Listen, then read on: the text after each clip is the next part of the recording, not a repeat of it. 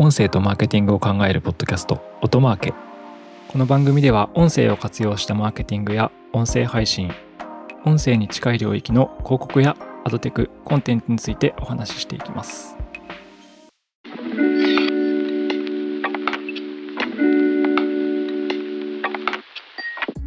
こんにちは音なるの八木大輔です本日も、えー高橋さんとお送りします高橋です。よろしくお願いします。お願いします。これ1回あの NG2 回目なんですけどね、1回目はもっとテンション高かったんですけど、ちょっと2回目だからテンション下がっちゃった。はい、で今日はですね、Apple Podcast のランキングのアルゴリズムについてお話しできればと思います。はい。Apple Podcast のランキングのアルゴリズムっていうのは、まあ、Apple がですね、ポッドキャストのランキングをやってるわけですね。うんうん。ランキングをやってるっていうか、あの、Apple Podcast のアプリ開くと、1位、2位、3位、4位っていう風に見える画面があって、出てきますね。そうですね。あれ最大200位まで見えるんですけど、うんうん。そのランキングデータを、まあ、Apple が作っているという感じで。ポッドキャスト公開すると上がったり下がったりするんですけど、あれがまあどういうふうに順位が決まってるのかっていう話を今日はできればと思います。はい。結構変な動き、変な変なって言うとあれですけど、変わった動きしますよね。あのランキングは。そうそう、謎な動きしますよね。あの、ポッドキャストやっても、まあ人気番組が上がってるのはわかるんですけどね、自分たちで番組やってても、なんかあの、なんでこのタイミングで上がったんだみたいなのとかがあったりするという感じです。うんうんうん。で、我々、オトナルはですね、ポッドキャストのランキングサイトを運営してまして、これは例えば Apple のランキングデータは、Apple から公式にこう公開されてるデータを使って、それをつなぎ込んでランキングを作ってるっていう感じです。うんうん。で、そこにはあのランキングデータと番組の説明文だったりとか、あと画像データみたいなものを使用できるデータとしてもらってるんですけど。そこで一応ランキングの変動みたいなものをできるだけ僕らは捉えられるようにしてるっていう感じです。なので何が言いたいかっていうと、あの人よりも多分ランキングデータ見てますっていう感じです。まあ、しょっちゅう見てますよね。しょっちゅう見てますね。はい。っていう中で、結構このランキングってどういうアルゴリズムなのっていう声が結構いただいたりするので、そこの話をしようということですね。で、まあこんな話をしたところあれなんですけど、まあ僕らもこの明確な答えを僕らの中から持っているわけではないというそうですね。まあ、僕らは持っていないというか、Apple の公式アナウンスはないっていうのが現状。誰も持ってないっていう感じなんですけどうんうんうんうん。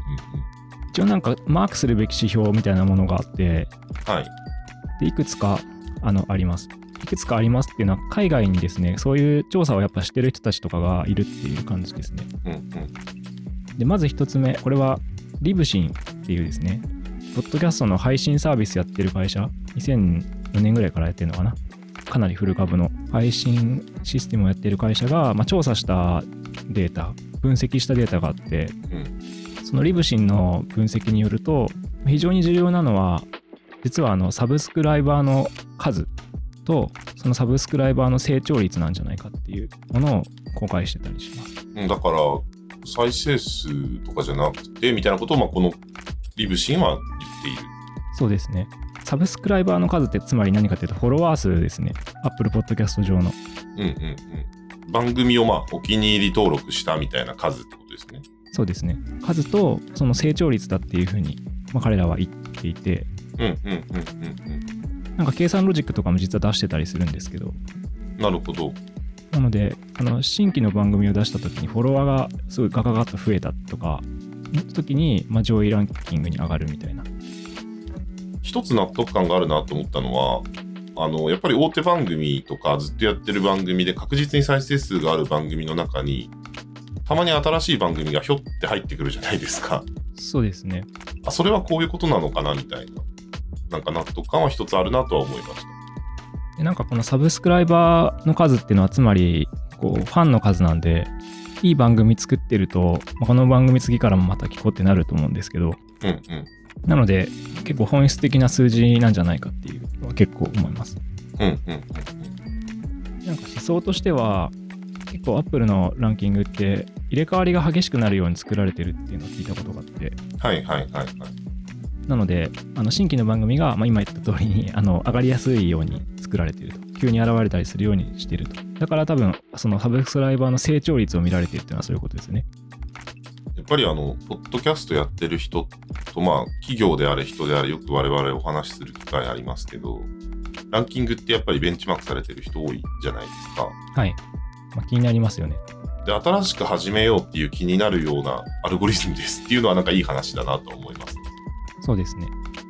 なんか再生数とかでなのかなって思ったりしてると、結構それで、まあ今回も再生少なかったんだって思っちゃうかもしれないんですけど、まあ、フォロワーって考えるとまた少しそこの捉え方変わるかなっていう感じで。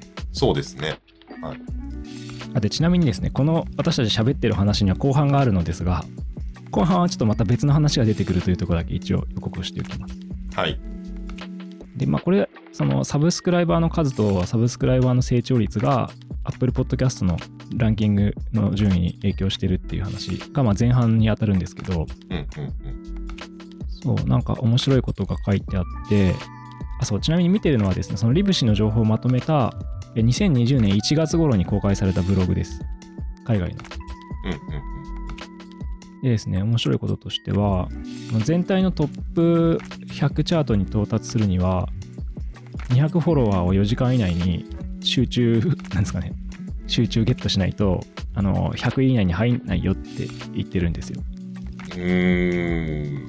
4時間で200って1日でってことですよね。そうですね、バズらないと無理ですね。はいはいはい。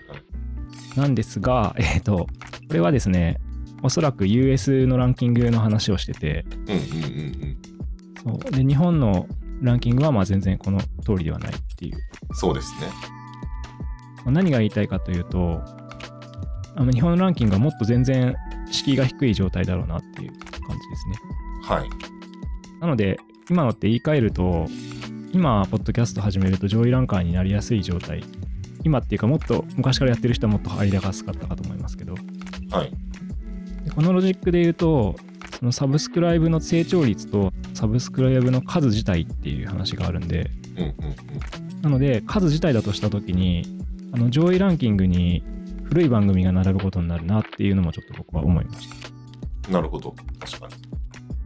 サブスクライバーの累計数が多いものが上位に君臨し続けるみたいなことがまあ起きるんで、長い番組とか、例えば1週間前に始めた番組よりは、あの3年前に始めた番組の方が有利なんじゃないかとか、ラジオ番組、ラジオ局の番組ですね、とかが結構上位にいたりするのはそういう理由なのかなとか。あと新規出した時にもタレントさん使ってるとあのフォローされやすそうだから、そういうのも関係しているのかなとか思いました。なるほど。前半はこれぐらいですか？前半で前半後半ってなんだっていう話なんですけど、はいはいはいはい。まあ実は情報はこれだけではなくてはい。もう一個あるんですよねロジックと思われるものがで僕はちょっとこのサブスクライバーの数とサブスクライバーの成長率だけっていうのはちょっと変だなと思っててなんか理由が？理由ははい。我々のポッドキャストとかいくつかのポッドキャストの数字いくつかっていうか結構見てるんですけど 数字を見てると、はい。まあ、エピソード公開するとなんだかんだでランキングちょいって上がるじゃないですかまあ、公開日イコールその山だっていう見方をしますよね。はい。そうですね、変動起きやすいんですけど、あれがなんかサブスクライバー、フォロワー数が増えた数っていう風に思うと、ちょっと変だなって思うんですよ。なるほど。毎回毎回公開するとサブスクライバーが増えてるのかと。そう。いや、それはな 自己卑下してるわけじゃないんですけど、いはいはいはい。や毎回本当に、じゃあフォロワー1とか増えてんのかって思いますよね。うん、確かに。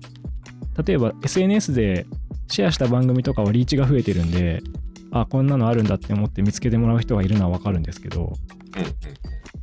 そうじゃなくてこっそり公開したエピソードのランキングに変動するだとしたら、うんうん。もしそれがフォロワー数だとしたら上がらなくないですかっていうランキングは。確かに。うんうん。って考えると、なんかもう少し別のロジックもあるんじゃないかなって思ってたんですけど、はい。もう一つの情報がありましたという感じですね。2020年の12月頃の情報ですね。うんうん。今、収録日が2021年の12月なんで、1年ぐらい前の情報ですけど。まあ、結論から言うとですね、これはあの、ホットニュースの編集者であるジェームズクリブランド・クリブランドさん。が、アップルに、ポッドキャスト・オブ・ザ・イヤーのリストについて質問してた時に聞いた話だっていう情報があるんですけど、アップルの公式見解であるという、まあ、日情報。アップルがポロッと喋っちゃったやつなんじゃないかっていううんうんうん感じなんですけど、その情報は何かっていうと、ランキングに影響している数値は、新しいサブスクライバーの数、つまりフォロワーの増加かな？これは。1つ目。うん。うんうんうん。で、2つ目は再生アクティビティ。うんうんで、3つ目は完了率、完聴率かな。うん。はいはいはいはい。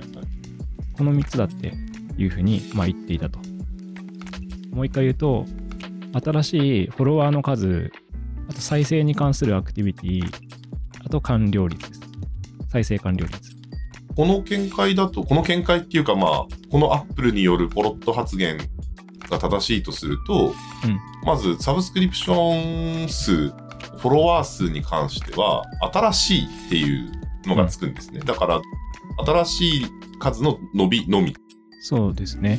うんうんここでそのアップルが ポロッと言っちゃったやつには、そのサブスクライバーの累計ではない。っていうか、その累計ではないとも言ってないんだけど、うん。はいはいはい。サブスクライバーの累計とは言ってないですと。うんうんうん。で、この新しいサブスクリプションって要は成長率に近い数値なんで、そうですね。今これ後半の話してるんですけど、前半の話で、サブスクライバーの数とサブスクライバーの成長率であるっていう2つで言ったところの、そのうちの1つはちょっと同じなのかなっていう、このエピソードで話してる今のこの見解も。そうですね。再生アクティビティは、まあおそらく、これ和訳してあるあれなんですけど、まあ、再生活動、再生数とは言ってないんですけど、プレイバックアクティビティってあったので、再生数に関するものなのかなと。そうですね。再生アクティビティが結構抽象的ですけど、はい。まあ想像されると、やっぱエピソードの再生数なのか、再生率なのか、再生頻度なのか、そういったものに関係してそうですよね。はい。これだったら、あの、わかるんですよ。なるほど。